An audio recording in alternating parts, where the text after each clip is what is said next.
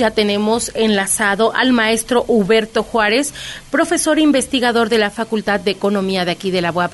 Maestro, un gusto saludarlo, en verdad. ¿Cómo está? Buenas tardes. Hola, muy buenas tardes. Saludo para ti, para tu auditorio. mucho gusto.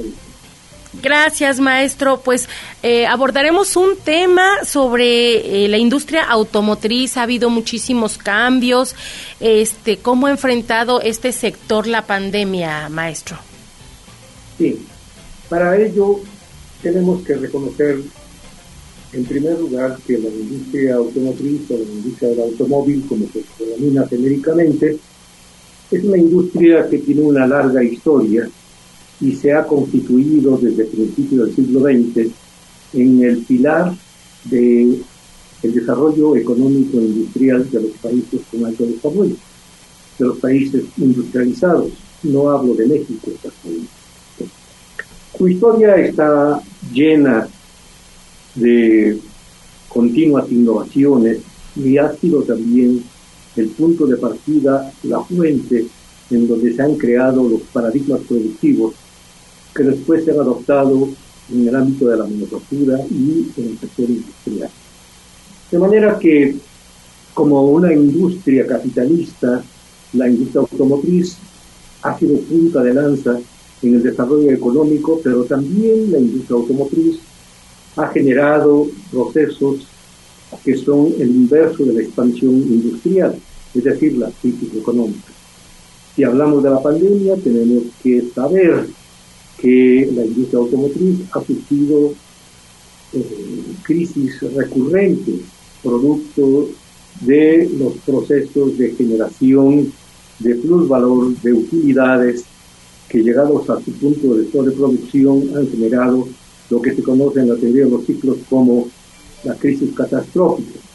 La primera y más importante fue en los años 29 y 32, que arrastró al conjunto de la economía industrial especialmente en Estados Unidos y en Europa Occidental, la segunda en los años 79 y 82, que significa en términos conceptuales el fin de lo que se conoció con el nombre de producción en masa o Fordismo.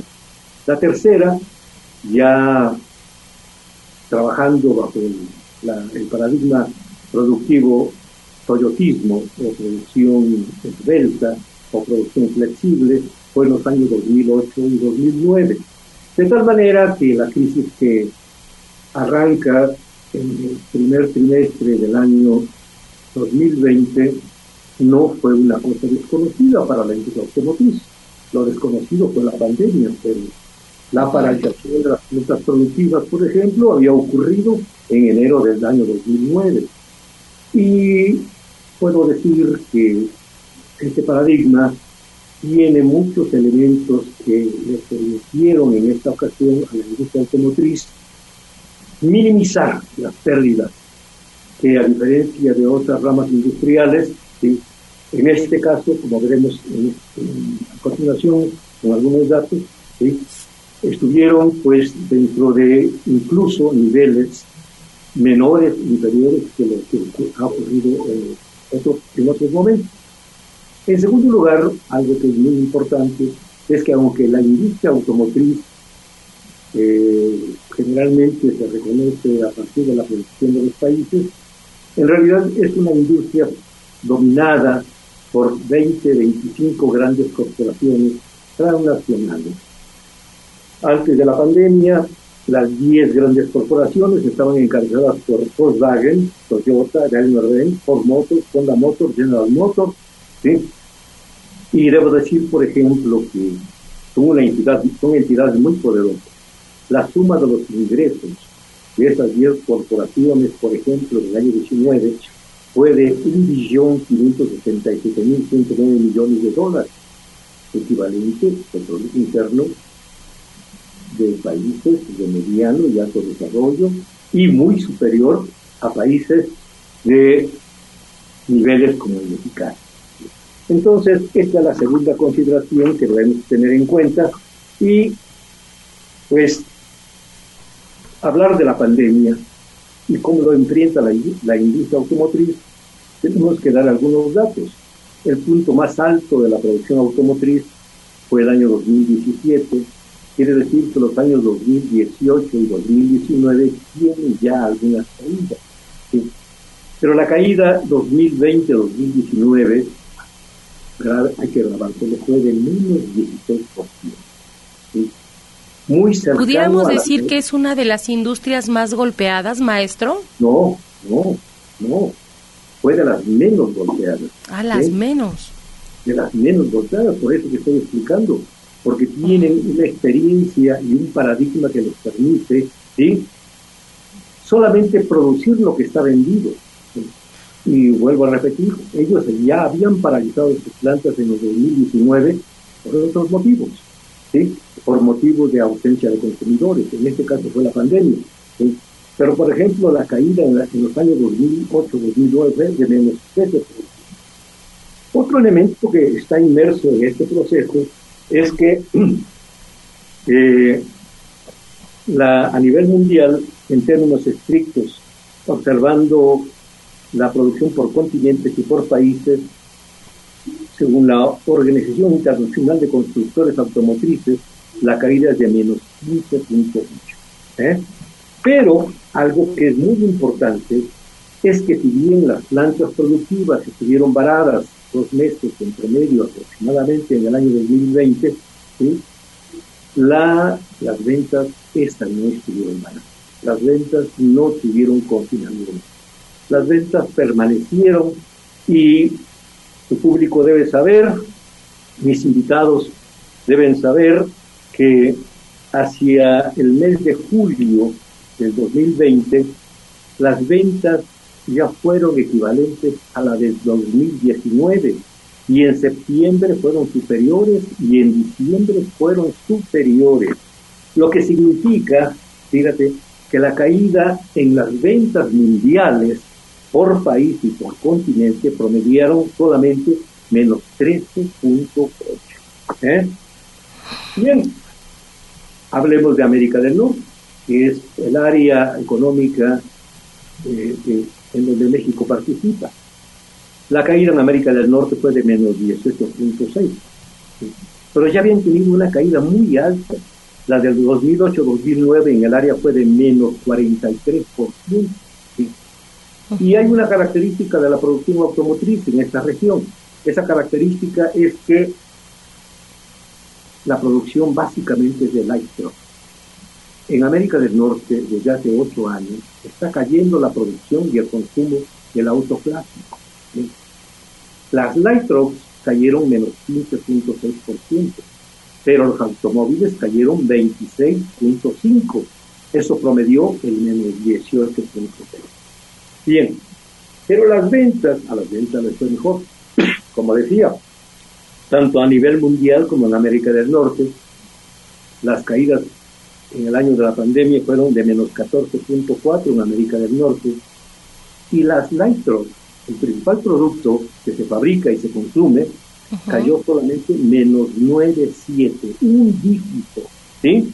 En cambio los automóviles pues, han llevado, como decía, la peor parte desde mucho tiempo y cayeron menos 26.4, lo que nos indica que, pues, comentamos con algunos colegas en Estados Unidos, en Canadá, y pensamos que aún sin la pandemia, la caída hubiera sido de menos 22%. Tal vez no de 26 como fue, pero fue de menos 22%. Maestro Huberto, estos eh, resultados que ahorita usted nos acaba de arrojar, ¿Tiene que ver algo, algunas estrategias que las empresas de, de autopartes, más bien la empresa automotriz como tal, haya tomado para que le dieran estos resultados? Claro, la presión política. La presión política fue importantísima. Qué bueno que lo menciona. ¿sí? Porque si hablamos de América del Norte o Europa, ahí, en este lugar, Estados Unidos, en aquel lugar, Alemania especialmente, tuvieron presiones muy fuertes las empresas, sea, los gobiernos, para declarar a la industria automotriz como una industria esencial. Y en América del Norte, Donald Trump se encargó de presionar el regreso inmediato a las plantas, sin considerar los costos de vida y salud. ¿eh? Esto fue una, una cosa que ya está eh, corroborada. ¿sí? Y en México, el gobierno mexicano resistió, pero si ustedes recuerdan, hacia el 15 de junio se expidió un decreto en el que en México se declaraba industria esencial a la industria aeroespacial y a la industria automotriz. Eso entonces posibilitó que la producción pudiera amortiguar su caída en los niveles que he planteado. Y miren, tan pronto comenzó el tercer trimestre del 20, el cuarto trimestre, la recuperación sin hacia el primer trimestre del 20 a nivel mundial, que son los últimos datos que tenemos, ¿sí? los países en desarrollo, como se les llama a países como México, tuvieron ya un incremento de más 39.9%. Y hay que saber que la mayor parte de la producción automotriz se hace en los países en desarrollo. En México, por ejemplo, producimos no para el mercado nacional, producimos básicamente para el mercado exportación. Entonces, los beneficiarios de estos incrementos de producción en los países en desarrollo, pues son los consumidores de los países desarrollados. Claro, oiga maestro, desgraciadamente el tiempo pues ya nos comió, pero quisiera yo nada más cerrar esta entrevista preguntándole cuál fue el vehículo que de alguna manera tuvo mayor demanda. Esto depende de cada región. ¿Y hablando de México en específico? No, no podemos hablar de México. En México, es, México es un mercado marginal, repito. ¿sí? el ochenta y tantos por ciento de la producción se exporta. Y lo que se exporta y lo que se consume en el gran mercado de América del Norte, los Estados Unidos, son light trucks, camionetas. Esos son los productos más afortunados en esta pandemia.